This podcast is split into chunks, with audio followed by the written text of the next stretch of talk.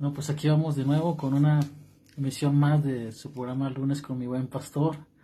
Ah, no sé si los nervios que siento eh, sean eh, un buen augurio o no, pero ah, creo que Dios va, eh, va a hablarnos esta noche y que esta palabra va a ser de, de bendición.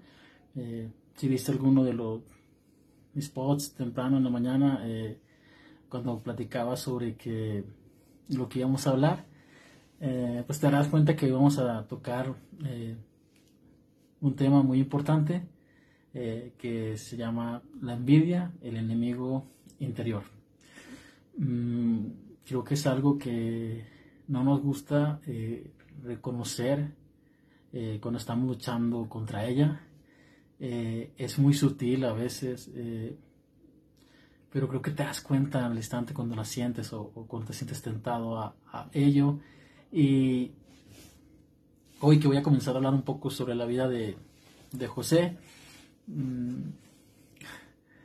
de hecho mi, plan era totalmente distinto a, a lo que voy a hablar hoy, o sea, estaba 100% decidido a hablar de José desde la semana pasada, a principios de semana, eh, por varios eh, eh, señales o varios mensajes que Dios me estuvo dando increíblemente, eh, bueno, mi amigo con el que vivo, eh, que, fue el que me, me, contrató y me invitó a, venir a trabajar con él en Zacatecas, eh, nos topamos que durante la semana a los dos nos estuvo hablando mucho sobre José, recordándonos de su vida, ya sea mediante la palabra, alguna profecía.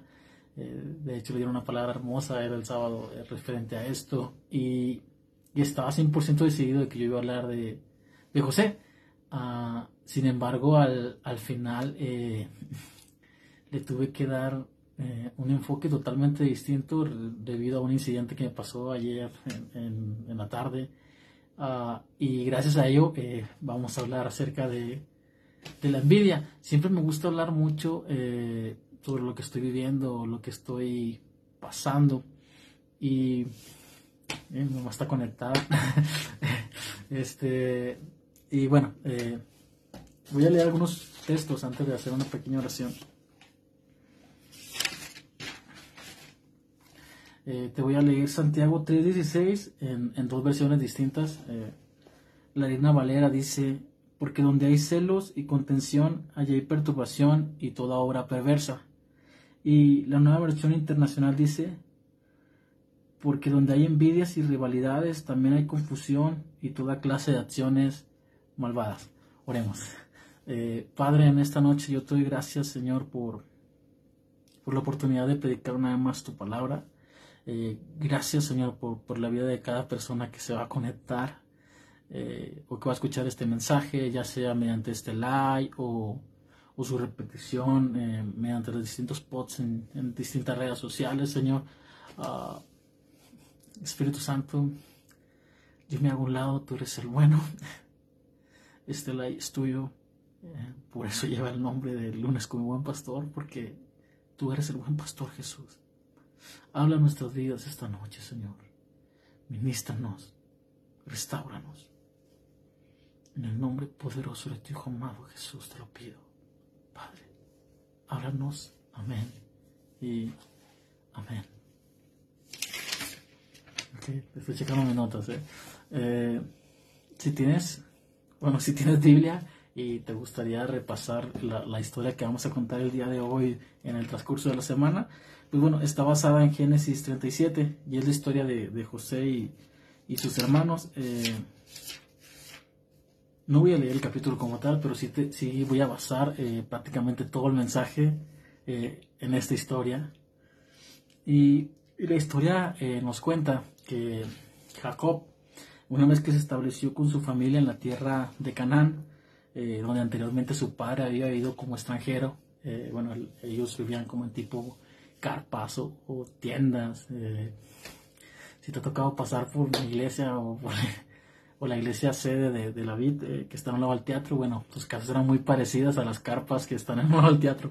en fin, él, él tenía 12 hijos, Ah, por mencionarte algunos, eh, uno se llama Judá, Rubén, Leví, Isaacar. Ah, pero el protagonista de esta historia eh, se llamaba José. Eh, él no era el menor de todos hermanos, pero era el penúltimo. él, y Benjamín eran hijos de, Raquel, el, gran amor de Jacob. Y, Jacob tenía un aprecio muy especial hacia José, porque fue el hijo que le nació en, su vejez. si de por sí hoy en día nos reímos de que porque nuestros padres tratan con más amor o con más paciencia a sus nietos, ¿no? Que, a nosotros, a nosotros nos tocó la, la, vara dura o, el que fueran muy estrictos con nosotros. Bueno, eh, yo pienso que también eso se debe a que Jacob, eh, su corazón, pues enterneció un poquito más hacia su hijo. Pero también él se daba a querer, o sea, era un buen hijo José. Y, y la Biblia nos dice que, que José no se llevaba muy bien con sus otros hermanos eh, el oficio de Jacob y de su familia es que eran pastores de ovejas. Y la mayoría de las veces el trabajo duro, aunque José trabajaba para sus hermanos y con sus hermanos, yo me imagino que le tocaba a, sus hermanos que eran más mayores. Eh, obviamente, pues José tenía 17 años, esto se debía a, la fuerza, o sea, que, no tenían la, suficiente fuerza. A mí me ha tocado cuando las pocas veces que he ido, porque no fui muchas veces, ahora que papá estaba construyendo su terreno en, los afueras de Moncloa, eh, que había cosas que mi hermanito no podía hacer o cargar, aunque es muy trabajador. Eh, y, me tocaban a mí, obviamente no podía cargar un bulto de cemento o, el bote de mezcla tan lleno o así, ¿no? Bueno, así pasaba con José. Eh, y, y, un punto muy cool, importante en esta historia, es que Jacob le regaló a, José una hermosa túnica. Eh, algunas versiones dicen que era una túnica de colores eh, y, muchos comentaristas comentan que, en esa época era prácticamente imposible que una túnica fuera de distintos colores, que más bien se refería a que era una túnica eh, que tenía un, valor elevado o que una túnica que no cualquiera iba a poder vestir o, no, que, o una túnica de una clase que, que solo vestían gente importante o gente que estaba a llamar a, cumplir eh, posiciones de honor o, de rango, ¿no? Y, en realidad era una túnica, eh, cuando dice que era de muchos colores, en realidad se refiere a que era una túnica que, cubría desde sus hombros hasta la planta de sus pies y que las mangas eh, cubrían hasta su, casi por completo su brazo, ¿no? muy diferente a las túnicas que tenían los demás hermanos. Eh, la Biblia dice y lo recalca que, que, Jacob se la dio porque lo amaba mucho, ¿no? Y, y, yo creo que, que, al ver esas distinciones entre José y, los demás hermanos, empezó a nacer en ellos eh, un sentimiento eh, que es muy destructivo, que se llama envidia. Hoy en la mañana estudiando un poco a Bot Source, él decía que la envidia no es otra cosa que el estrés que te ocasiona el éxito de los demás en realidad no es otra cosa que el estrés que te provoca eh, que a otro le vaya bien y a ti no. Que otro tenga mejores cosas que tú, que otra persona tenga un mejor puesto que tú, que, a su familia le vaya mejor, eh, que tengan una mejor casa o cosas por el estilo, ¿no? Eh, aunado a esto de que José tenía una túnica muy especial, que en realidad estaba profetizando el destino que le aguardaba eh, eh, su padre se la dio y, muy probablemente las siguientes semanas ahondaremos un poquito más en lo que eh, esto estaba profetizando sobre la vida de José. Y, bueno, la Biblia nos dice que José tenía un don que Dios le había dado y es que él tenía sueños, que eran sueños proféticos, aunque no lo sabía. y, nos, cuenta que una vez soñó que, que había manojos de o, que estaban en el campo atando gavillas, eh, que en realidad eran algo así como parecido al trigo, eh, y, que las, las, los distintos hermanos eh, juntaban distintos montones, pero las gavillas de sus hermanos caían ante la gavilla de José. Y, sus hermanos rápidamente se molestaron con él porque dijeron, ahora resulta que, tú vas a ser nuestro rey, o quién te ha puesto a ti por, que tú vas a reinar sobre nosotros, ¿no? Y, y me llamó muchísimo la atención eh, un versículo. esta es la nueva versión traducción viviente. Eh, en el versículo 8 dice, sus hermanos respondieron, ¿así que crees que será nuestro rey? ¿No es verdad? ¿De veras piensa que reinará sobre nosotros? Así que lo odiaron aún más debido a sus sueños y a la forma en la que los contaba. Ya lo odiaban. Pero fíjate el, otro dato importante. Lo odiaban más por la forma en que los contaba. Eh, ¿No te ha pasado a ti que, de repente hay gente que, este, que hace mucho alarde de lo que compra o, de lo bien que le va eh, o de lo bien que le va en el trabajo y, se le hace fácil eh, contar las bendiciones que tiene, ¿no?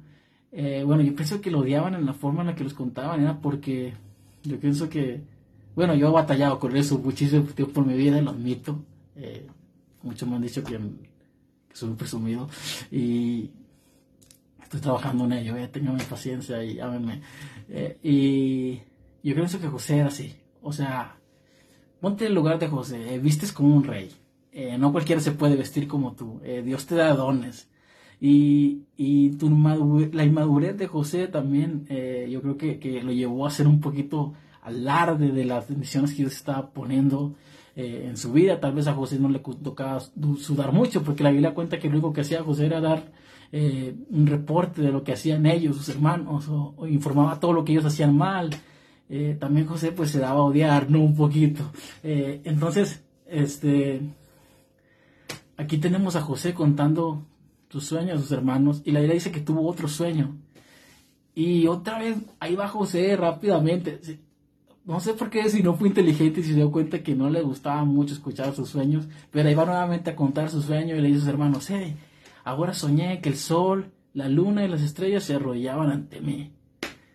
Y estos se enojaron aún más y, fueron, inclusive llevó oído su papá el sueño y, dijeron, dijo su papá, ahora resulta que también eh, yo y tu madre y tus hermanos nos vamos a venir a postar ante ti increíblemente eh, estos sueños eh, se llegaron a cumplir y fueron una, una realidad. Pero eso lo vamos a ver más adelante. Y yo, yo creo que, que, este suceso, el hecho de que reaccionaran mal a cómo José contaba sus, sus sueños, creo que, que nos enseña algo. No siempre debemos contar lo que Dios nos muestra. no siempre debemos contar nuestros sueños a los demás.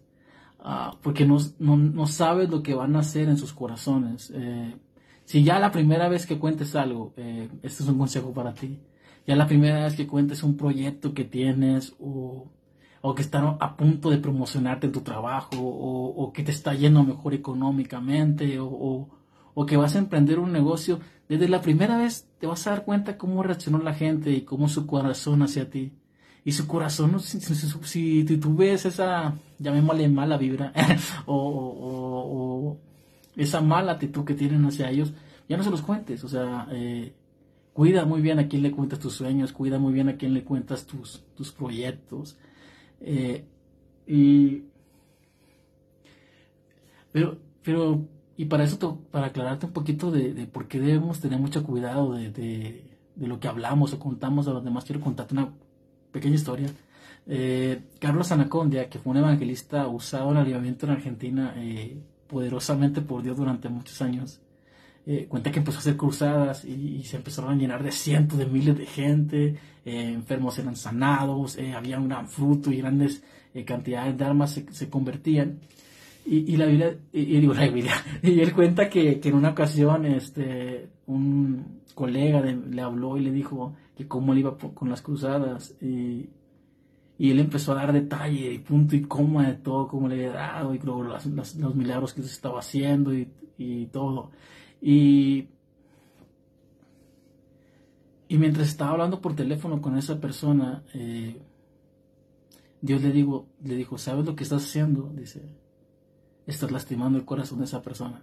Esa persona también había sido evangelista años atrás esa persona eh, también había realizado cruzadas y, había visto este resultados, o sea, a lo mejor no eran, no, no convocaba tanta gente como en la Condia, pero había fruto. Y, lo que Dios le, dijo, le enseñó ese día a Anacondia es que en realidad tú estás cosechando lo que Él sembró. Así que guarda el corazón de mi siervo. Eh, ten mucho cuidado de, cómo das testimonio de lo que Dios hace en tu vida. Guarda el corazón de las demás personas. Pero el tema de nuestro mensaje es la envidia. Y para entrar más en materia, quiero decirte una gran verdad. Eh, cuando esta clase de cosas pasan, eh, no siempre somos José. Cuando esta clase de sucesos pasan, no siempre somos José. A veces somos sus hermanos. A veces, eh, seamos sinceros, eh, nos molesta cuando Dios bendice a otra persona. vemos la túnica de colores que Dios les da y, y nos provoca eh, no sé, envidia, incomodidad, verlos como Dios los bendice, eh, verlos como Dios los usa, ver cómo Dios los, los prospera. Seamos sinceros, la mayoría de las veces nosotros somos los hermanos de José en esta historia. No siempre somos José. Nos encanta que nos digan eh, que somos José y que provocamos envidia a los demás y, nos encanta hacer pods de creyendo que la gente nos envidia, pero la mayoría de las veces somos nosotros los que envidiamos la mayoría de nosotros somos nosotros los que vemos con malos ojos eh, lo que Dios derrama sobre la vida de las demás personas. Y quiero seguir más adelante con la historia. Eh, la Biblia nos cuenta que eh, en una ocasión sus hermanos estaban en Siquén acampando junto a las ovejas y, Jacob mandó a, José a, ver cómo estaban sus hermanos y, y les pidió informes detallados de ellos no, lo, no los encontró rápidamente, de hecho tuvo que tomar las señas de un desconocido que le dijo, ah, sí lo vi que pasaron por aquí, iban hacia, iban hacia tal ciudad, y, ahí va José con varios días de camino a encontrarse con sus hermanos, y cuando lo divisaron a la, a la, a la distancia, dijeron, mira, aquí viene el soñador, y era tanto la envidia y el odio que tenían hacia José, que, en ese mismo instante se les ocurrió la idea de matarlo, de atentar contra su hermano. No lo soportaban verlo, no soportaban su presencia, no soportaban oír hablar de él, no soportaban verlo. Y, así es de mortal en la envidia. Eh, la realidad es que la envidia eh, o el sentimiento de la envidia no son otra cosa que ataques del enemigo hacia tu espirituales hacia tu persona. Y en realidad, dentro de esos dardos que, o, de esas que te va a herir en tu corazón, eh, viene algo, una semilla de muerte. Eh, la envidia siempre va a llevar a la muerte. Si no tratas con ella, ah, si no buscas la manera de contrarrestar, de luchar contra ella, siempre va a llevar a la muerte. Y no solamente va a ser tu muerte, te va a hacer atentar incluso contra tu prójimo, contra tus hermanos, contra tu familia. Por eso es importante aprender a, identificar a nosotros, aprender a reconocer que luchamos contra ella y, a pedir perdón y ayuda a. Eh, así que estaban decididos a, matarlo y, si no fuera por la ayuda de, o el consejo de uno de sus hermanos que era el mayor de todos que se llamaba Rubén que le dijo no mis hermanos no hagamos eso este eh, mejor eh, arrojemos en una cisterna, que eso les iba como escarviento, ¿no? Y, arrojaron a, José en una cisterna en la cual no tenía agua. Y, mientras ellas comían, este, ahí tenían a José, este, tal vez gritando de dolor por la caída, se puede haber lastimado o raspado o algo por el estilo. Eh, y, pero fíjate qué frialdad de estos cuates para estar comiendo y su hermano en una cisterna. Y la verdad es que la envidia, una vez que, empieza a expandirse dentro de tu corazón, te hace frío hacia la situación que viven tus hermanos. Eh, si te, te, hace frío hacia la situación que, o la enfermedad que esté pasando algún familiar o algún amigo o, compañero, te, hace, te causa frialdad hacia la situación de los demás, eh, te hace poco empático, como le pasaba a los hermanos de José. Así que Rubén se aparta un poco de ellos y, mientras mm, Rubén no está, pasando unos madianitas por ahí, que eran unos comerciantes que, compraban cosas o intercambiaban cosas, trueques y pues por el estilo, y ellos compraban esclavos. Así que tuvieron la gran idea eh, de parte de Judá eh, de vender a su hermano como esclavo a los madianitas. Y lo vendieron por 20 piezas de plata. Y cuando Rubén vuelve eh, de, donde se apartó de ellos un poco y, no ve a su hermano en la cisterna, comienza a llorar y rasga sus vestiduras, que era un como un nato, eh, eh, una costumbre de los, de, los israelitas o de los judíos, de, sumo dolor o, extrema tristeza, y, y venden a su hermano. Y el Rubén dijo, ahora qué cuenta le voy a dar a mi padre, de mi hermano, y, y tomaron la túnica de colores de José. Y, la Biblia nos dice que mataron a un cabrito y, y mancharon con sangre la túnica de, José para decirle a su padre que una bestia lo había matado. Y la verdad que no es la única eh, historia que encontramos en la Biblia de, que, la envidia trae como resultado una tragedia para una familia o, trae como resultado dolor en una familia. Eh, todo empezó incluso desde la primera familia. Eh, fue la envidia lo que llevó a Caín a atentar contra Abel solo porque él ofreció una mejor ofrenda que él. Eh, y te dije que, que, me gusta hablar sobre lo que yo vivo y que si no hubiera sido por el incidente que pasó ayer, incluso no hubiera hablado de esto hoy. Ah, hay, un mensaje que escuché hace unas semanas eh, de Yesaya Hansen en su podcast Armadillo, así se llama el podcast. Y el mensaje de los primeros que subió se llama Pais y, Ríos. Y, él en, uno de los puntos toca eh, cómo luchaba él contra la envidia y, cómo tomó como mantra una de las frases de Jesús eh, cuando cuenta la historia del, del jornalero que contrata a distintos trabajadores y uno trabaja de 12 horas, 8 horas, 6 horas, 2, 1, y al final a todos les paga lo mismo. Y todos están descontentos porque pensaban que iban a ganar más que, que, que, las personas que, que, trabajaron ahora. Y a, todos les pagó lo mismo y van y le reclaman, le dicen, eh, ¿por qué nos pagaste lo mismo? Y él dice, ¿acaso no acordamos yo, yo y tú que te iba a pagar esto y, tal cantidad de dinero? Eh, ¿O tienes... Eh, ¿A poco yo te robé? Yo te dije que te iba a pagar esto. O sea, o tienes envidia de mí que soy generoso.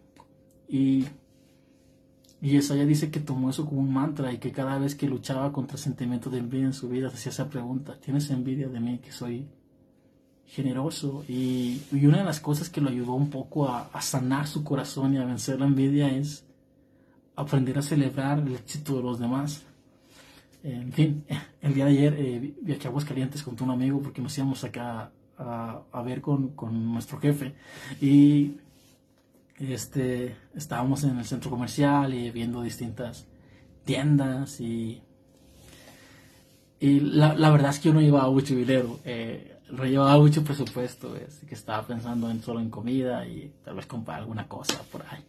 Eh, sí terminé comprando algo. el chiste es que eh, estábamos viendo ropa y él estaba viendo ropa también. Eh, y, y, mientras estábamos viendo la ropa, eh, obviamente él traía mucho más presupuesto que yo. Y, y, yo me sentí un poco incómodo. voy a ser 100% vulnerable. y, y, sentí como esa maldita envidia con la que he luchado muchas veces en mi vida quería brotar dentro de mi corazón. Y, y me acuerdo que me separé un poquito de él, estuve viendo por otro lado. Y me acordé de lo que Yesaya hizo de celebra a otros, aprende a celebrar a otros. Así que me repetía una otra vez en mi mente mientras eh, me acercaba una vez más a él, diciéndome a mí mismo yo, eh, ¿tienes envidia de mí que soy generoso? Y, mientras me iba acercando me decía a mí mismo, porque me gusta predicarme a mí, eh, celebra a otros, celebra a otros de mi mente. Y me acuerdo que me acerqué y le pregunté qué, le había gustado de la tienda y cosas por el estilo, ¿no? Y ya me empezó a decir, ah, pues me gustó tal playera o ¿no? Y, sentí un poquito como eso, como que, ah, ah, lo puede soltar y diga, gracias Señor. Ah, y, y si no fuera por ese pequeño incidente, eh, yo creo que no hubiera escuchado en la mañana Source, eh, su prédica, eh, estoy luchando contra la envidia, porque la necesitaba con todas mis fuerzas. Y, y si no hubiera pasado ese incidente, ni siquiera estuviera hablando de, de esto. y volviendo una vez un poquito a Pais y Ríos, resumiéndote de lo que se trata, es que en el reino de Dios la vida no es como las bendiciones de Dios no son un pie. Imagínate un pie de queso, ¿sí? recién salido del horno, ya se enfrió y está listo para que te lo comas.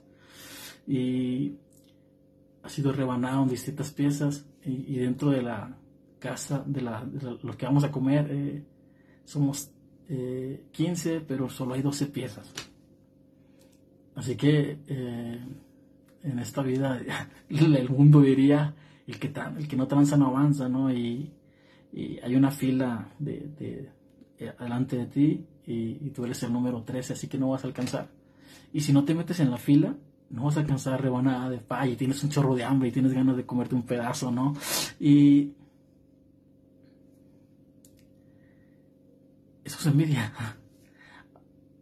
Y, la realidad es que que Dios bendiga a otro no te hace eh, menos bendecido a ti. O sea, la bendición que que Dios derrama sobre otros no impidan que Dios bendiga tu vida. Porque en el reino de Dios, eh, las bendiciones de Dios son como un río infinito que nunca deja de fluir.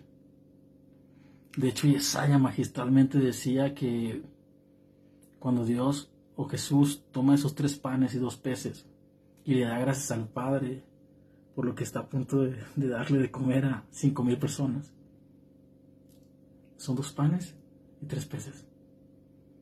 Él, le gusta imaginarse que, cuando Él da las gracias, esos dos panes y tres peces entran a, otra, a la dimensión de Dios, a la dimensión de ese río. Y una, vez que, una vez que ese río corre, dos panes y tres peces bastaron para alimentar a cinco mil personas, sin contar mujeres y niños. Y me gusta pensar que las bendiciones económicas de Dios son como un río. Y cuando tú le das lugar a la envidia en tu corazón, en realidad estás estancando ese río. Cuando tú envidias lo que Dios le da a otra persona, o cómo vive otra persona, o el trabajo de otra persona, el puesto, el sueldo de otra persona, estás permitiendo que poco a poco tu corazón se endurezca y se convierta en una piedra que, tapa el cauce de ese río hacia tu vida o hacia tu familia. Y, Dios no puede bendecirte así. Dios no puede bendecirte si tu corazón no está sano para recibirlo, porque sería incluso más mortal para ti.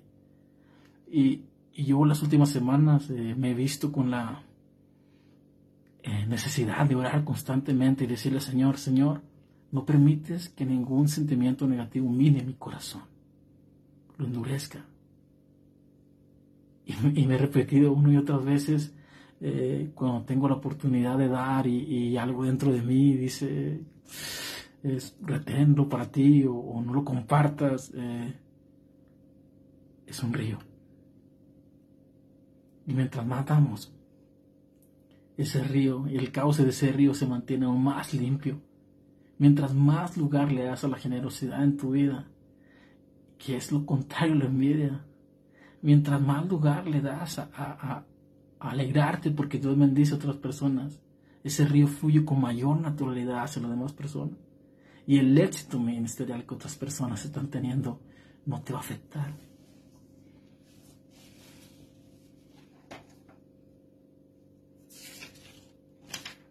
¿Por qué no debo envidiar la túnica que Dios le ha dado a mi hermano? Porque no es de tu talla. Porque no te queda no es para ti. Fue, es como si un sastre le, le hubiera hecho especialmente para José y él está ya 32 y tú ya estás a 38 y a fuerza quieres entrar en ella. No es para ti, no te queda. No tiene caso que envidies eh, la túnica de colores de tu hermano.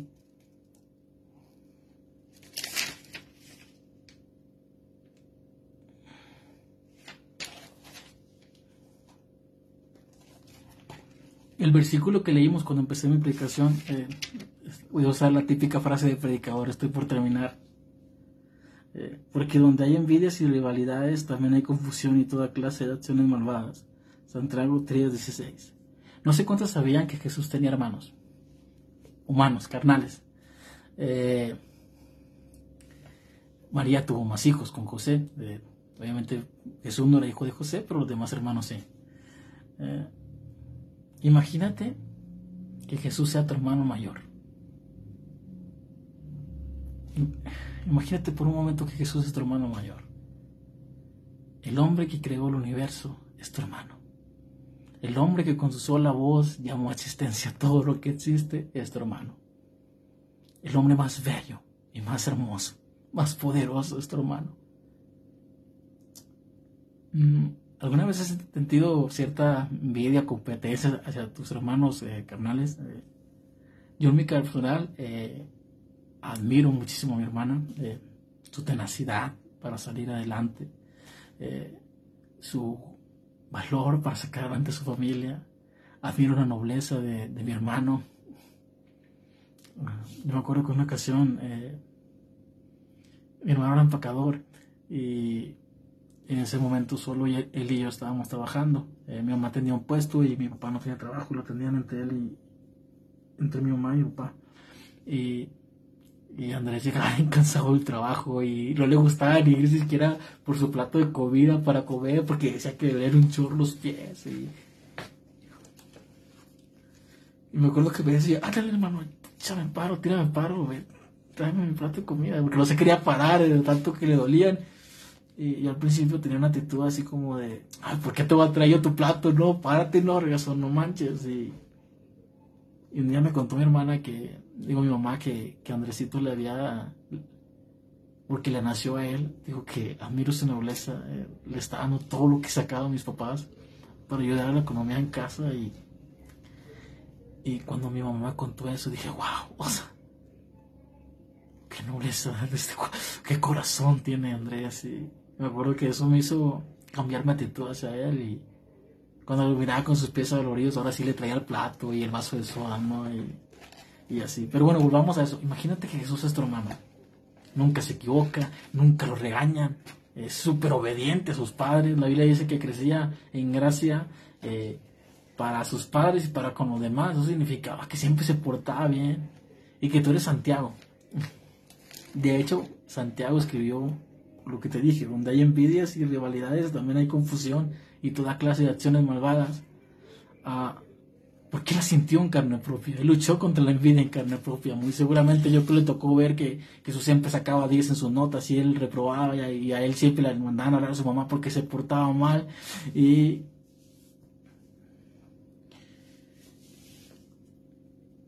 y me enseñó que cómo trata o qué solución da Jesús o el Padre cuando hay envidia entre hermanos. Bueno, él crucifica al objeto de la envidia. En una ocasión, eh, Santiago le tocó presenciar, ver cómo su hermano era crucificado, casi desnudo después de haber sido latigado por soldados romanos. Ser el escarnio y la burla de la ciudad. Y él vio a su hermano morir en una cruz. Y cuando lo vio morir en esa cruz, él dijo, bueno, no me llevo tan bien con él, pero no se merece esto. Es mi hermano. Dios siempre crucifica el objeto de la envidia, porque nunca va a permitir que de un camino fructífero sea algo envidiable o lleno de envidia. ¿Sabes cuál fue la solución de Dios hacia la envidia que sentían los hermanos de José hacia José? Crucificarlo. Cuando sus hermanos vendieron a, José, estoy hablando en sentido simbólico, pero no te pierdas, a los madianitas, en realidad lo estaban vendiendo hacia un camino, hacia su propia crucifixión, eh, humanamente hablando, a una vida de, proceso, a una vida de, dolor, a una vida de sufrimiento, a, una vida eh, de esclavo, a una vida posteriormente eh, de ser preso en la cárcel. Y Y los años pasaron y obviamente eh, si conoces la historia de José sabes cómo termina. Y, para esto voy a tener que permitirte que, eh, o pedirte el favor de que viajemos juntos en el tiempo. Nuestro querido José ya no es un joven de 17 años, es tiene tal vez 40, un poco más. Está sentado en un trono. Ya no tiene su túnica de colores, pero ahora viste las vestiduras de un rey. Y delante de él están por pasar de 11 personas que vienen a abogar por uno de sus hermanos que se encuentra preso debido a que robó eh, supuestamente unas monedas que no le pertenecían en la copa de José. Y la Biblia nos dice que cuando eh, sus hermanos le cuentan la historia a José de cómo vendieron a, su propio hermano y confiesan el pecado que cometieron, eh, ellos no sabían que estaban hablando Está, está bien que estaban hablando ante el segundo del faraón y alguien importantísimo, pero no sabían que era José. Tal vez por, su, la forma en que vestía o el corte de cabello, tal vez José se cambió el luz, yo qué sé, pero no lo reconocían. Y, la Biblia nos dice que cuando ellos le están eh, contando la historia a José, eh, José no lo soporta y, y comienza a llorar y se quita no sé, su corona o la especie de cosa redondita que usaban los faraones o los egipcios y, le dice a sus hermanos, yo soy José.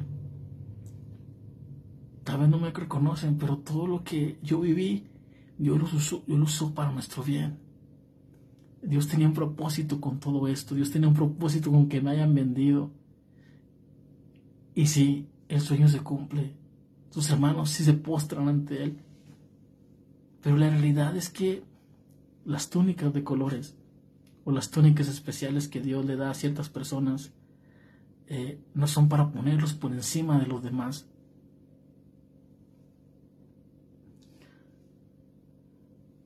Las túnicas de colores, en realidad, las que Dios regala, las que visten la gente que es grande ante los ojos de Dios,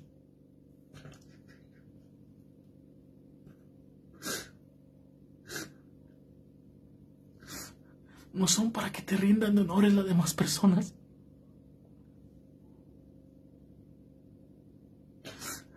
No son para subirte en escenarios para que los demás te aplaudan. Las túnicas de colores que Dios regala. En realidad son un manto de servicio vistes como rey, vistes como alguien importante. Pero no es para jactarte de ello. Las tónicas reales que el cielo le da a la gente, la que tú portas y la que yo porto, son para que te las te corras tus mangas, aunque sea súper especial y haya costado muchísimo, porque cuesta muchísimo, la verdad inclines y pongas alimento en la mesa de tus hermanos en momentos de necesidad. El mundo estaba pasando por escasez. Había gran hambre en la tierra. Y Dios usó a José para poner provisión en la casa de sus padres, para poner provisión y alimento en la boca de sus hermanos. ¿Recuerdas que, que para decirle a Jacob que José había muerto mancharon su túnica con sangre. Bueno, pues la palabra de Dios dice en Efesios 4, 7, eh, te lo voy a leer. No sé de leer muchas citas, pero hoy sí tocaba. Esto te va a encantar.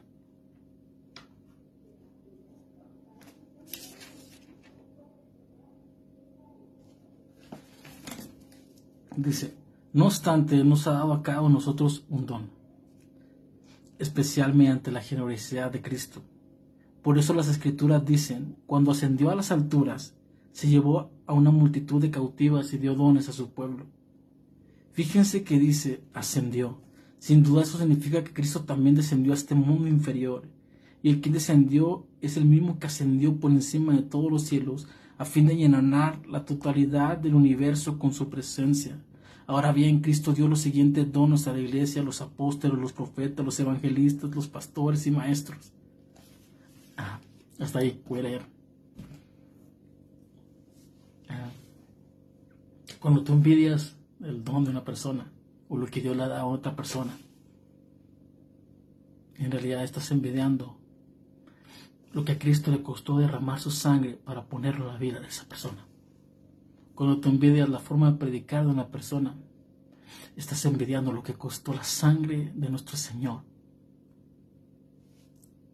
Cuando tú envidias la túnica que Dios le ha dado a tu hermano, la gracia el favor que Dios le ha dado a tu hermano, estás envidiando lo que costó la sangre de Jesucristo. Y,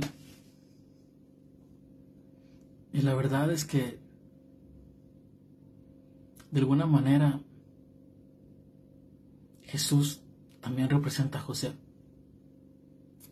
Porque sus hermanos lo vendieron por 20 piezas de plata para que viviera como un esclavo. Pero Dios tenía planeado que él llegara a, lugares de prominencia. Nosotros vendimos a Jesucristo por nuestro pecado, por nuestra maldad, para que Él viniera a la tierra y tuviera que vivir como un siervo. Pero la palabra de Dios dice que por cuanto Él se humilló hasta lo sumo, Dios le dio un nombre que es sobre todo nombre. Y aquí estamos cada día, parados ante su trono, teniendo que reconocer que por nuestra maldad lo vendimos lo vendemos por una relación ilícita, lo vendemos por adicciones, lo vendemos por dos horas de ver basura, pornografía, lo vendemos por adulterio, eh, lo vendemos por envidia. Y así como José perdonó a sus hermanos, Él está dispuesto también a perdonarnos en vez de guardar rencor por todo lo que le hemos hecho, Él está dispuesto a poner un plato. Eh, de hecho, la palabra de Dios dice que Jesús es el primogénito de toda creación. Eh, José era el primogénito de su mamá y tenía un hermano que se llamaba Benjamín y, y la Biblia de Dios nos dice que cuando Él le dio comida a todos sus hermanos en una gran banquete, una gran mesa, a Benjamín le dio una parte especial un plato más grande, eh, más cuajado, diríamos en Monclova.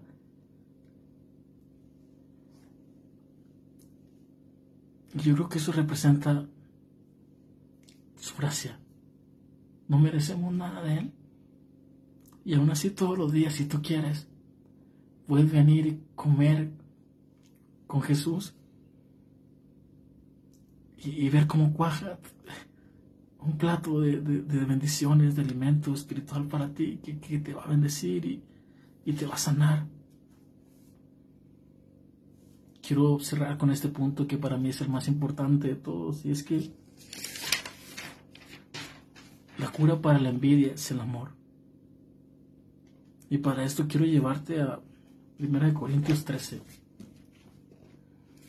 Ahora sí ya voy a terminar.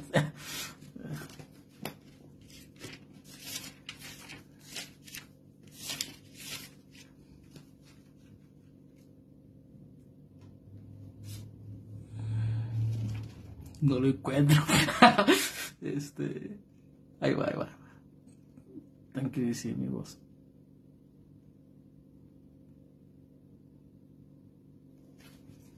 Es un pasaje muy leído y, y lo han predicado en muchas bodas. Así que ya sabes cuál es. Voy a leer a partir del versículo 4. Con eso cierro. El amor es paciente y bondadoso. El amor no es celoso ni fanfarrón orgulloso ni ofensivo. No exige que las cosas se hagan a su manera. No se irrita ni lleva un registro de las ofensas recibidas. No se alegra de la injusticia, sino que se alegra cuando la verdad triunfa. El amor nunca se da por vencido. Jamás pierde la fe. Siempre tiene esperanza y se mantiene firme en toda circunstancia. Y este es el punto del versículo clave de este punto para terminar. La profecía, el hablar en idiomas desconocidos y el conocimiento especial se volverán inútiles, pero el amor durará para siempre. Ahora nuestro conocimiento es parcial e incompleto y aún el don de profecía revela solo una parte de todo el panorama. Sin embargo, cuando llegue el tiempo de la perfección, esas cosas parciales se volverán inútiles. Te repito una vez más el 8, la profecía, el hablar en idiomas desconocidos y el conocimiento especial se volverán inútiles, pero el amor durará para siempre. Esto me lo revelaba Dios mientras meditaba unos minutos antes de orar y me encantó. Los sueños de José no eran otra cosa que profecía, eran proféticos. Pero solo revelaban una parte del panorama del plan completo de Dios para la vida de José y de sus hermanos. Dios amaba a José, pero amaba también a sus hermanos. Dios permitió que José sufriera para preservar el destino de una nación que eran sus hermanos. Y tal vez no lo sepas, pero la túnica de colores que porta ese hermano con el que tal vez tú te has preguntado por qué Dios le ha dado tantos dones y talentos, por qué Dios le permite que crezca y, y empresarialmente vaya subiendo y lo colma de tantas bendiciones. Y no sabes que Él es el instrumento que tal vez, no sabes, el día de mañana el, el hecho de que Dios le haya dado esa túnica de colores te va a beneficiar a ti y va a ser de bendición para tu vida. Cuando tú tienes envidia de la bendición que Dios le da a tu hermano, muchas veces esa túnica que no quieres que él porte te va a salvar la vida el día de mañana. El hecho de que él porte esa túnica de colores tal vez permita que el día de mañana, en un momento de hambre espiritual, la túnica de colores que él porta lo va a preparar para que el día de mañana él lleve con una palabra que salve tu vida. Tal vez el día de mañana a esa persona que desprecias y que no soportas ver, que no soportas que Dios use. El día de mañana llegará con una palabra, una bendición que va a preservar tu vida y el destino de generaciones enteras. Pero lo más poderoso de todo, lo que más me encantó, es que sí había un sueño profético. Sí se cumplió, era profético y nomás revelaba una parte del panorama, no era todo pero más grandes que los sueños, más grande que los llamados y su cumplimiento. Es el amor que Dios derrama en la vida de José y de sus hermanos. Más grande que las promesas de ser grande y de llegar a lugares importantes. Es el amor entre hermanos.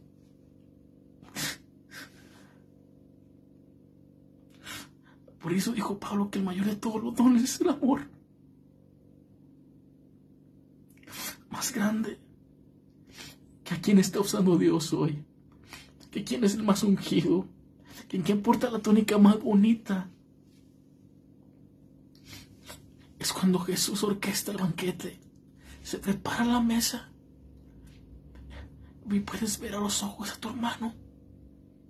Y decirte perdono. No hay momento en tu vida en que te puedas parecer más a Dios que cuando perdonas.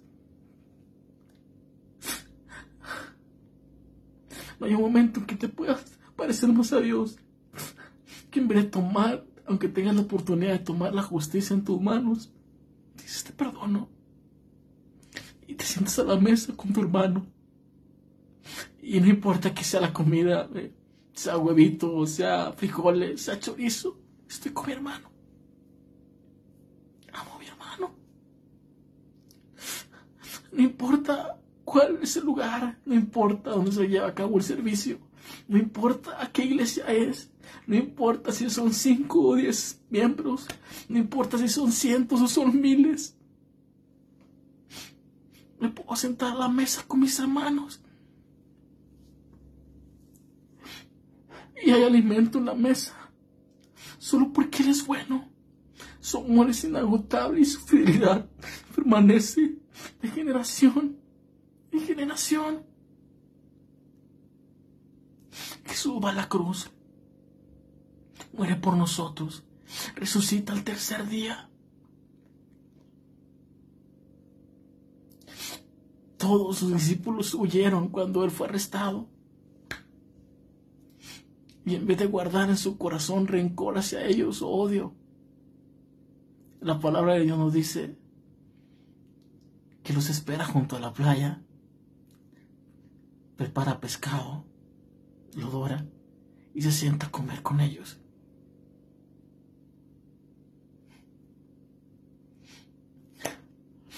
No importan los congresos. No importa las iglesias multitudinarias. Gloria a Dios por ellas. Eh, se necesita iglesias así en, la, en el mundo. Yo quiero levantar una así. Pero nada como sentarte a la mesa con tus hermanos Nada. Como ver a un niño reír mientras come. Nada. Como salir con tu hermano a, ver una película, a comer una gringa. Nada. Como el amor de una familia. Nada se compara a eso. Yo creo que José se quebró cuando volvió a ver a sus hermanos.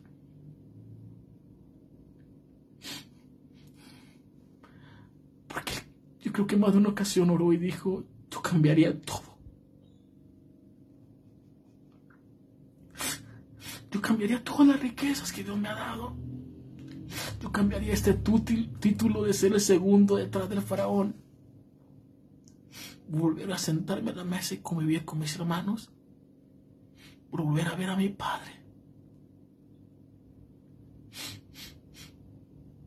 Qué chido cuando Dios te llama.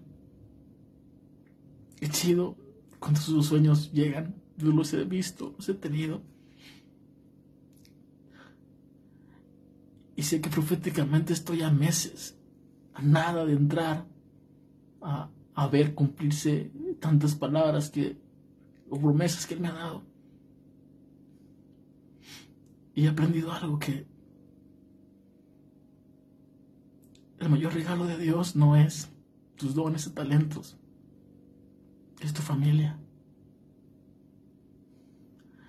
Porque tu familia va a estar ahí siempre.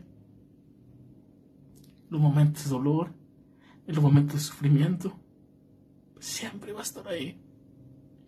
Eh, yo he predicado en televisión, eh, he sido halagado por personas y a mí no me ni me importan esas cosas.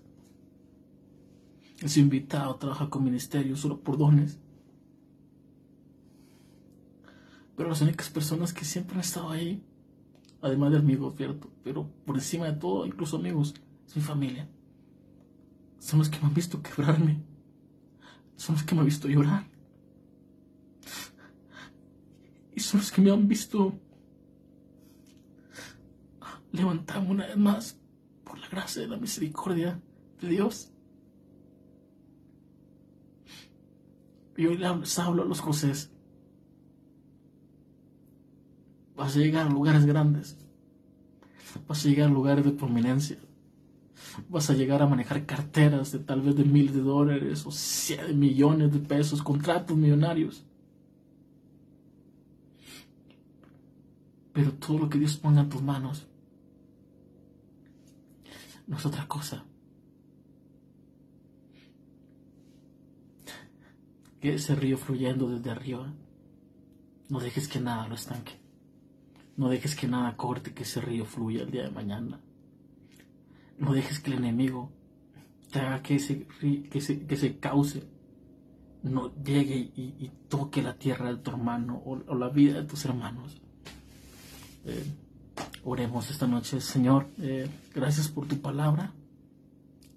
Gracias porque eres bueno. Tu amor es inagotable. Ese río fluye. Y queremos, Señor, que hoy derritas con tu gracia toda dureza de nuestro corazón. Que tu río, Señor, ahogue toda envidia, todo celo, toda contienda en el río de tu gracia. Y perdónanos, Padre, por todas las veces que hemos envidiado la túnica de nuestros hermanos. Hoy entendemos, Señor, que ese don que está en su vida, en sus vidas, Señor, costó la sangre de tu Hijo. Padre, perdónanos por todas las veces que hemos envidiado lo que has derramado o puesto sobre otra persona, sin darnos cuenta que cuando envidiamos a otros estamos despreciando lo que tú nos diste a nosotros. Señor, Sana los corazones, Padre, de las personas, de los predicadores, de los pastores, de los profetas, de los evangelistas. Sana los corazones, Señor, que han impedido que el río de tu gracia y de bendición fluya sobre esta nación. Yo sé, Padre Celestial, que el día de mañana profetizo sobre esta nación. Nos sentaremos a la mesa del Padre y en cada iglesia, Señor, en cada reunión, en cada live donde se parta el pan, donde un versículo de tu palabra se lea, Señor. Delante de nosotros se servirán banquetes espirituales y no habrá envidia, no habrá celo, Señor, que impida que tu bendición toque los corazones. Entonces veremos ese gran ayudamiento, Señor. Cuando los ríos espirituales de esta nación se conecten entre sí, y ya no nos importe, Padre Celestial, si aquel tiene mil gentes y yo cincuenta, si aquel tiene quinientos y yo veinte. Y ya no nos importe, Señor, quién es más bendecido económicamente. Lo único que nos importe es que estamos sentados a la mesa con Jesús.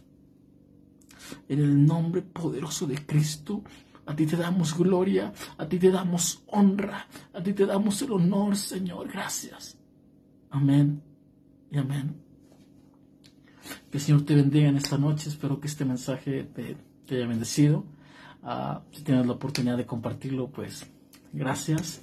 Ah, y si no lo pudiste ver completo, pues eh, en los siguientes días eh, igual puedes escucharlo en, mi podcast, Lunes con un Pastor, eh, que está disponible en Spotify y creo que en Google Podcasts. Y si no, las mejores partes las podrás ver en mis reels, que, que subo un, Instagram o TikTok. Eh, que el Señor te bendiga. Eh, gracias por tu tiempo. Eh, te quiero mucho, hermanita. Besos. Ah, te quiero mucho, mami. bendiciones, Giovanni. bendiciones, Víctor. Gracias por acompañarme esta noche. en fin, un abrazo. que el Señor te bendiga. Ah, que prospere tu vida. Y nos vemos el siguiente lunes, 8.30. Chao.